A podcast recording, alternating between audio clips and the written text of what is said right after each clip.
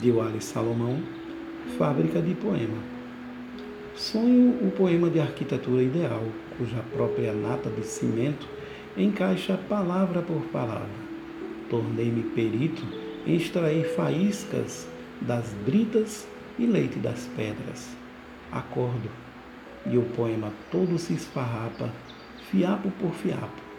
Acordo, prédio, pedra e cal, esvoaça como um leve papel solto à mercê do vento e evola-se, cinza de um corpo esvaído de qualquer sentido.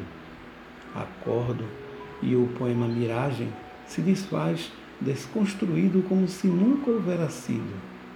Acordo, os olhos chumbados pelo mingau das palavras e os ouvidos moucos, assim é que saio dos sucessivos sonos.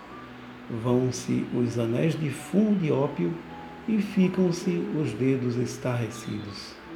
Sinedoques, catacreses, metonímias, aliterações, metáforas, oxímoros, sumidos no sorvedouro.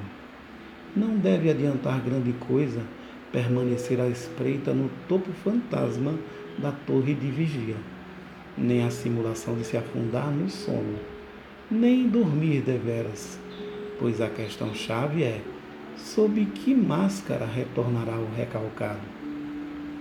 Mas eu figuro meu vulto caminhando até a escrivaninha e abrindo o caderno de rascunho, onde já se encontra escrito que a palavra recalcado é uma expressão por demais definida de sintomatologia cerrada.